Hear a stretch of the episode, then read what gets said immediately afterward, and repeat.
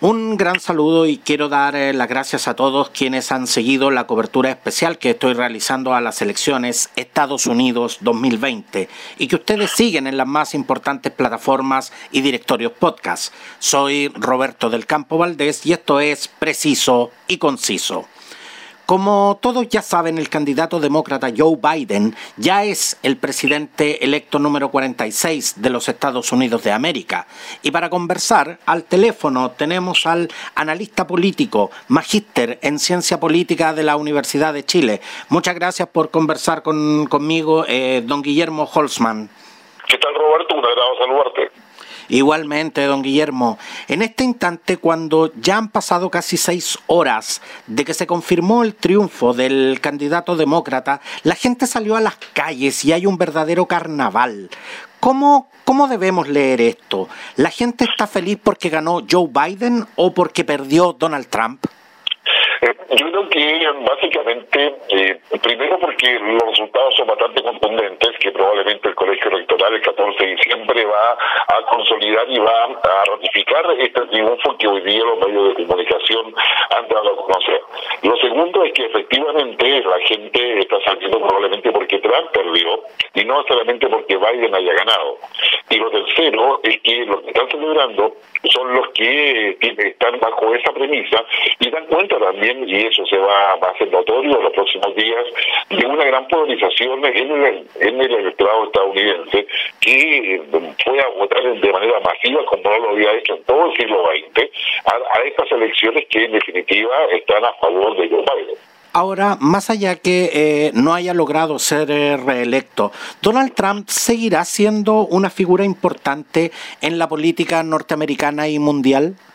Desde mi perspectiva de análisis, Joe Trump generó un, un quiebre dentro del Partido Republicano y el Partido Republicano hoy día queda bajo el legado y bajo eh, la influencia del trumpismo o del pensamiento de Donald Trump. No se puede desconocer que Donald Trump en esta elección tuvo más de 30 millones de votos. En consecuencia, el, el, caudal electoral de Donald Trump va a ser un capital que le va a corresponder cuidar al Partido Republicano y en esa perspectiva no va a poder alejarse mucho de los lineamientos principales que planteó Donald Trump en su, en su gestión presidencial como en su campaña presidencial de 2016. Entonces, eh, Guillermo, descolgándome de tus, eh, de, tus propias palabras, ¿es esperable que Donald Trump vuelva a intentar llegar a la Casa Blanca en 2024? Sí, es una probabilidad que no se puede dejar de lado, más allá que va a, tener la misma edad prácticamente de Biden, si eso, si vuelve a ser candidato. Pero no sé, lo que sí es claro es que Donald Trump no va a desaparecer de la escena política, ah, ya sea porque se mantenga una permanente actuación dentro de los próximos cuatro años, como por el hecho también de que va a proteger su legado y lo que él ha dejado y ha encantado a una cantidad no menor de electores dentro de Estados Unidos. Te hago la pregunta, Guillermo, porque eh, Joe Biden es, un, es, es una persona eh, que, ya, que ya tiene sus años, por, por la avanzada edad que tiene, eh, pudiéramos esperar de que fuera este su mandato y que no se postulara a la reelección. Sin embargo, Donald Trump todavía, todavía tiene, tiene, digamos, hilo en la carretilla, digamos, por, por decirlo de una manera coloquial. Exactamente eso, totalmente eh,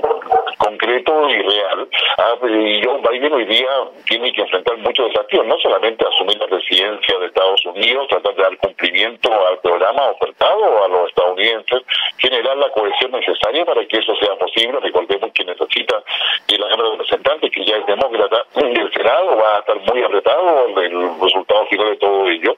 Y en esa perspectiva, Joe Biden va a tener que generar el legado que estaría asumiendo lo más probable que Kamala Harris, según lo que, lo que vemos hoy en día. Pero sin embargo también eh, Donald Trump va a tener que tener la capacidad no de establecer un partido republicano solamente alrededor de su figura, sino que puede generar también nuevos liderazgos. Hoy día el problema de Estados Unidos ah, es la fragmentación política del Partido Republicano que estando en oposición queda dependiente de Donald Trump, mientras que Joe Biden tiene que consolidar la cohesión también de un partido fragmentado demócrata y que requiere no solamente cumplir lo que ha prometido su campaña, sino que también de proyectar el Partido Demócrata posteriormente. Los desafíos que viven en Estados Unidos son mucho más, más grandes y de mayor amplitud y de mayor relevancia estratégica que los que había hace cuatro años atrás.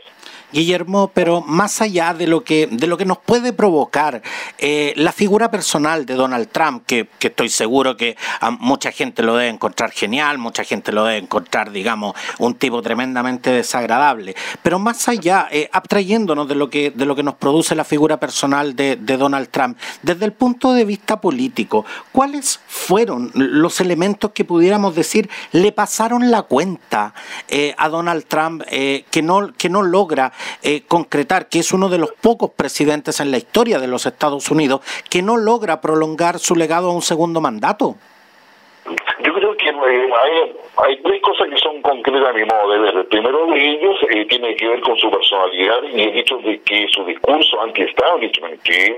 todas las redes de poder que toman decisiones Estados Unidos en el ámbito político, económico y financiero, finalmente digamos, eh, se, van,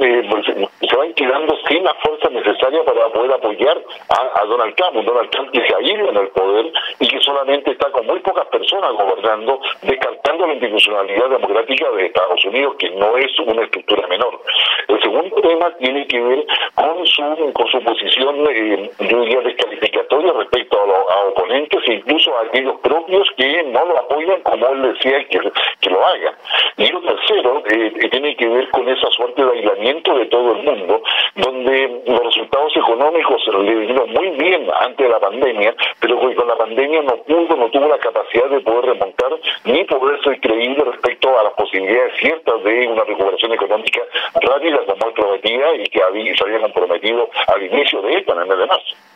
Ahora, ¿cuáles eh, pudiéramos definir, Guillermo, son los puntos fuertes eh, eh, de Joe Biden? Porque Joe Biden no solo ganó la elección por, por las debilidades de, de Donald Trump. ¿Cuáles son las que pudiéramos realmente definir en este instante? Es dentro del Partido Demócrata un, moderado, un moderado dentro de las distintas facciones que han quedado a la vista en este partido. Lo segundo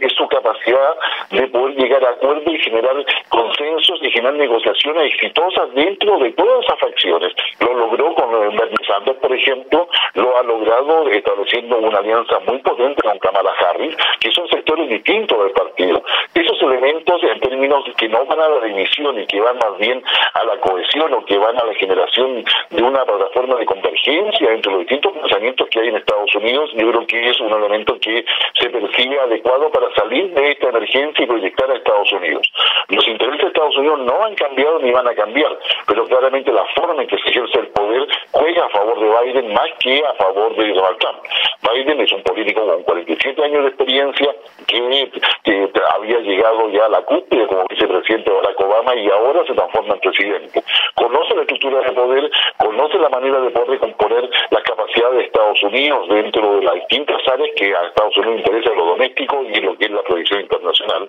y a su vez también con un rol muy concreto respecto al Estado desde el punto de vista económico de ayuda a las familias y que incluye todo lo que es el tema de, social, la educación, el aspecto sanitario, pero también respecto a lo que es el rol que le corresponde a Estados Unidos a nivel mundial, que significa retorno al multilateralismo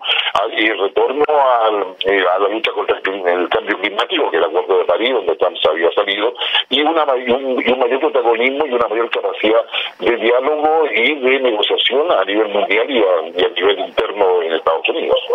Desde Chile, ¿qué ¿Qué podemos esperar de la, de la administración de Joe Biden cuando, cuando todo indica que la prioridad de la política internacional y económica de los eh, Estados Unidos está más enfocada a, Asia y, y, a Europa más que, más que a Latinoamérica, Guillermo?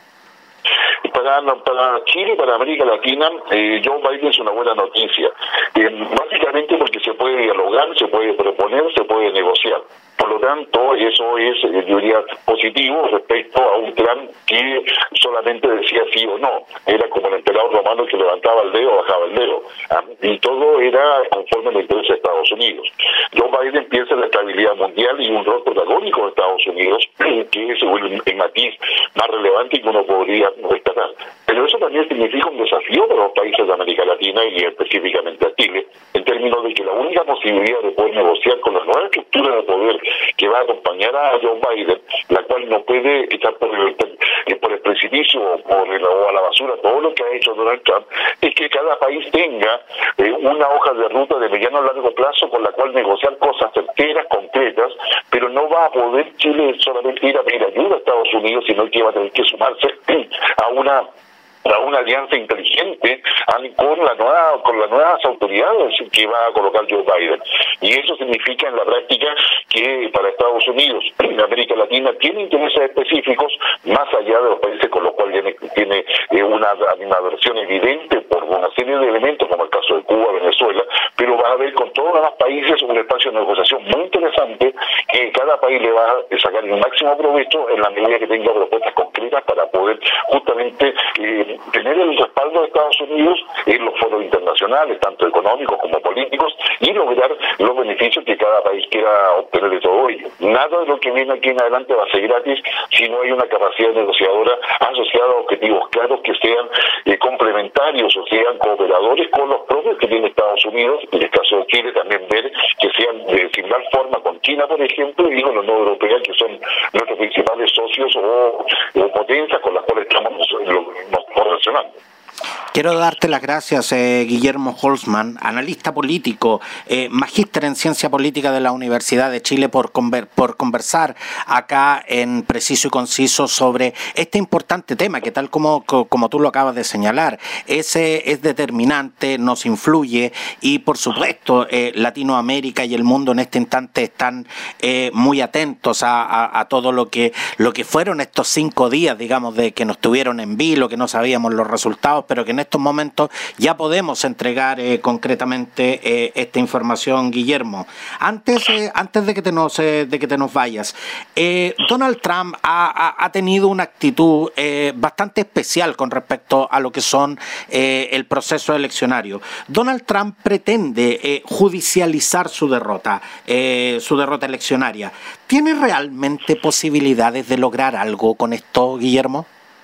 Todo hace pensar que conforme los resultados que hoy día conocemos, eh, va a ser difícil que tenga algún tipo de resultado. Sin embargo, puede generar una crisis institucional, pensando en quién tiene de aquí hasta el 14 de diciembre, momento en el cual se reúne el colegio electoral para poder escuchar a los electores de cada uno de los estados, emitir su votación, que debiera ser coherente con los resultados que hoy día tenemos, para poder eh, ratificar y oficialmente a Biden como presidente. Entre medio, los recursos eh, judiciales que puedan presentar Trump, ya sea en cada estado o a nivel federal, en el Tribunal Supremo o Corte Suprema estadounidense, pueden obligar a contar y recontar muchos votos en distintos estados y condados. Y eso probablemente podría ser el mayor riesgo que hoy día tenemos, a que pudiesen eh, demorar la ratificación de Biden hasta prácticamente el 5 de enero, porque el 6 de, el 6 de enero está la convocatoria del Congreso Nacional que recibe la definición del, del Colegio Electoral o en su caso el Tribunal Supremo para notificar quién sería o no el presidente. Como sea, de aquí al 14 de, diciembre se van a vivir eh, días o semanas bastante complejas si es que Donald Trump insiste en la presentación de recursos judiciales para poder impugnar las votaciones en los principales estados donde la, diferencia siendo mínima podría generar controversia respecto a la validación de los votos. Y por supuesto, seguiremos atentos y seguiremos eh, informando sobre, sobre estas elecciones y sobre este proceso. Muchas gracias, eh, Guillermo. No, gracias a ti. Un abrazo.